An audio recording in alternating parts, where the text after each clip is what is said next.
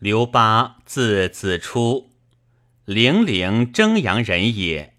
少之名，荆州牧刘表连璧，及举茂才，皆不救。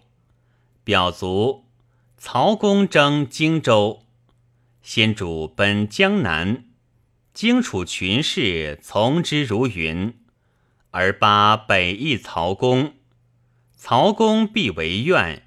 使招纳长沙、零陵、桂陵，会先主略有三郡，把不得反使，遂远视交趾。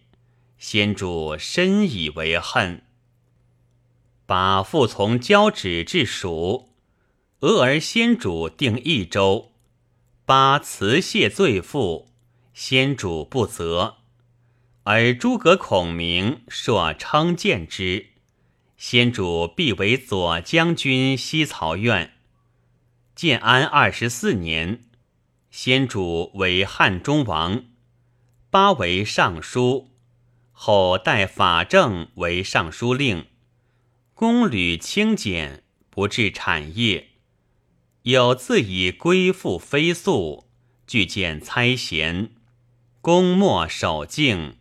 退无私交，非公事不言。